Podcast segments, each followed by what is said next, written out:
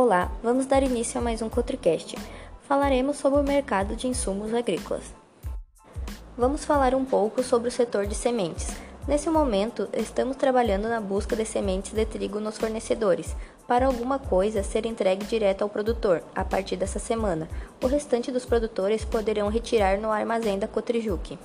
Estamos com bastante procura de sementes de soja, porém ainda não conseguimos firmar valores significativos com os fornecedores dos materiais super precoce, que são nossas maiores demandas.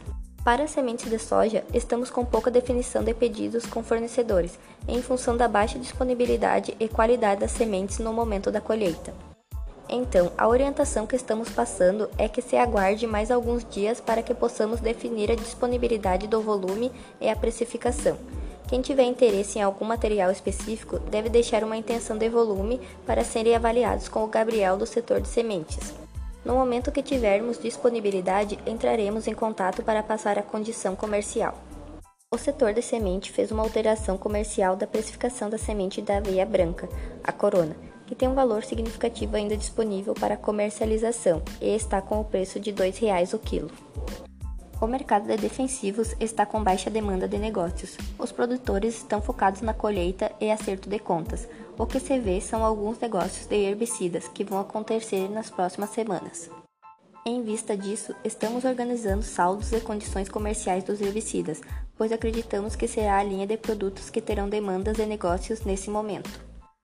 O mercado de fertilizantes vem se mantendo, com a alta dos produtos e a baixa do dólar, os preços continuam altos, mas de forma estável. Mesmo com a baixa do dólar, o preço não tem baixado aqui no Brasil, pois lá fora o preço continua subindo. Com a guerra ainda em andamento, a logística dos fertilizantes está bem comprometida. As cargas que chegam do exterior são de pedidos antigos, que não influenciam no mercado hoje para a baixa do preço.